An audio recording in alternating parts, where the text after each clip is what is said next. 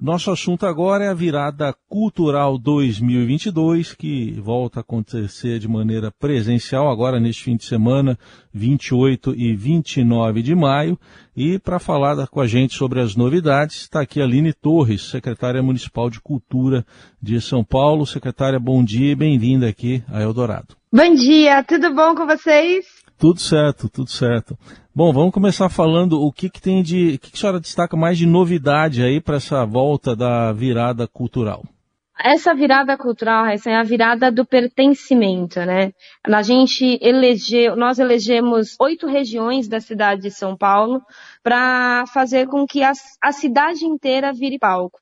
Então, além do centro, que é o palco expandido do Vale do Anhangabaú, onde a gente vai ter Vitor Clay, Margarete Menezes, Luísa Sonza e muito mais, 24 horas, a gente tem Campo Limpo com Xande de Pilares e Zé Cabaleiro, São Miguel Paulista com Barões da Pisadinha, Parada Inglesa, Freguesia do Óculo de Mila, ou seja, a gente tem virada cultural na cidade inteira. E essa descentralização, você citou diversos bairros é, da capital paulista, mais ao oeste, mais ao sul, mais ao norte, mais ao leste. Como é que essa configuração foi pensada também nesse ano que não deixa de ser é, emblemático, né? Que é uma retomada de diversas atividades culturais depois da pandemia, secretária? Olha, a ideia de fazer essa descentralização é muito atendendo também um pouco da vocação do prefeito Ricardo Nunes, né? De levar políticas públicas nas pontas, onde realmente mais precisa. E essa retomada econômica, depois de dois anos sem virada cultural, o primeiro ano de pandemia, a virada cultural, ela foi online. No segundo ano, nós não conseguimos fazer. Então, é uma retomada, uma expectativa muito grande. Então, quando a gente pensa que um trabalhador que mora em Cidade Tiradentes de segunda a sexta, ele tem que ficar numa condução duas horas por dia para chegar no trabalho, e aí se você quer oferecer para ele cultura, ele tem que ficar duas horas de novo no final de semana dentro do ônibus para ver uma atividade cultural, a gente está fazendo uma política pública de oferecer a cultura na porta da casa dele, de levar no bairro dele, ali onde as pessoas moram, né? Fazer com que a política pública ela seja concretizada. Uh, essa descentralização a gente vê até mesmo aqui no, no site da programação, que é o viradacultural.prefeitura.sp.gov.br, tem ali um, campo para digitar busca, que eu achei bem interessante. Você digita a data, a região, o, o local, a categoria, que tipo de evento você quer assistir. É, isso facilita na sua avaliação, secretária?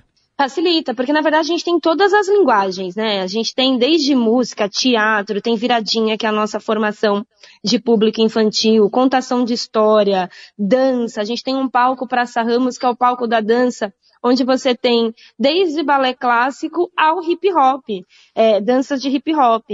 E aí, é, para que as pessoas conseguirem definir, ah, eu moro na Zona Leste. Na Zona Leste eu tenho em Cidade Tiradentes, Itaquera, e aí mais dois palcos dentro da região e os nossos equipamentos e bibliotecas. Eu quero começar o meu domingo de manhã às 11 horas da manhã vendo uma viradinha. Então eu coloco ali Zona Leste viradinha e eu vejo tudo que tem. Não, eu quero música na, da Zona Norte. Então acho que gente, assim por região, fica mais fácil as pessoas identificarem o que, que tem de programação na região delas. Secretária, quando a gente olha em recados emblemáticos também dessa edição, a senhora mencionou sobre a apresentação em Itaquera da Glória Groove, né? Ela nunca, ela é da região, mas ela nunca tinha se apresentado no seu bairro, né, para as pessoas que talvez ela conheça, ou pelo menos da sua comunidade. Tem um pouco esse papel também, essa virada? Tem muito esse papel. A Glória Groove, ela é da Vila Formosa, ali da Zona Leste, e ela nunca conseguiu voltar ali para o bairro com um grande show.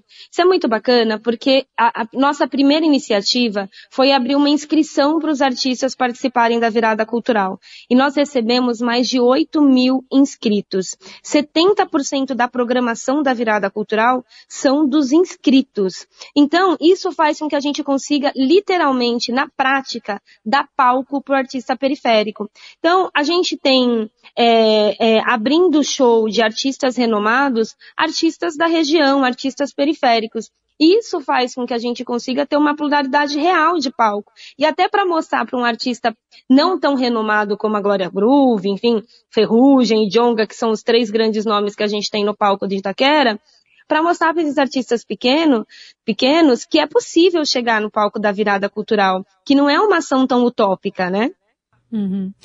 Secretária, a gente nas últimas semanas tem visto uma movimentação em relação à Cracolândia, as pessoas que ficam ali pra, perto da Princesa Isabel. Queria entender como é que a prefeitura também está pensando é, em receber esse público na região central. Não sei quantas pessoas são estimadas, especialmente para as atrações do centro, mas como é que a prefeitura Ai. também está lidando com essa com esse trânsito de pessoas, de moradores de rua, que é uma realidade diferente das edições anteriores pré-pandemia. Sim, é que o nosso palco da região do Vale do Anhangabaú, que é da região central, ele está bem distante desses últimos episódios da Cracolândia, que ficam mais próximos da região da Luz. Mas a gente tem uma ação muito parceira com as secretarias tanto de direitos humanos como de assistência social, é, e até porque essa ação agora da nova Cracolândia tem feito, tem aumentado mais o número de pessoas procurando os nossos serviços de saúde, né? A gente tem conseguido tirar mais pessoas da rua. Então, o prefeito Ricardo Nunes ele está levando isso muito a sério, fazendo que todas as secretarias trabalhem em prol da população de rua para que a gente consiga resolver esse problema da nossa sociedade, né? Enfim, que é um problema de todo mundo.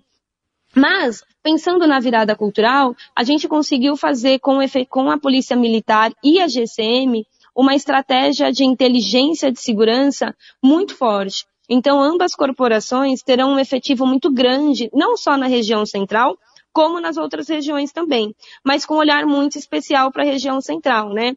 Tem, tem setor de vigilância monitorado. Nós temos aqui na Praça do Patriarca um, um polo que a gente chama do COPOM, que é o nosso campo de inteligência. Então a gente tem ali é, é, representantes de todos os órgãos que você imaginar, desde o Detran, é, a CET, saúde, prefeitura, de, é, prefeitura e da Polícia Militar, que é o nosso centro de operações de inteligência. E ali a gente tem uma câmera de monitoramento dos palcos, enfim. Foi feita uma estratégia muito grande para conseguir oferecer maior, a maior segurança para a população. Muito bem, ouvimos aqui a secretária municipal de Cultura de São Paulo, Aline Torres, com detalhes sobre a virada cultural neste fim de semana, dias 28 e 29. Mais detalhes da programação estão lá no site viradacultural.prefeitura.sp.gov.br. Secretária, obrigado mais uma vez e até uma próxima. Eu quero saber onde eu vou encontrar vocês nos palcos, hein? Então, super convidados. Zona Oeste, na minha parte. Obrigada, Vamos, vamos encaixar aqui, tchau. Ó, tá bom, hein? Grande beijo. um beijo.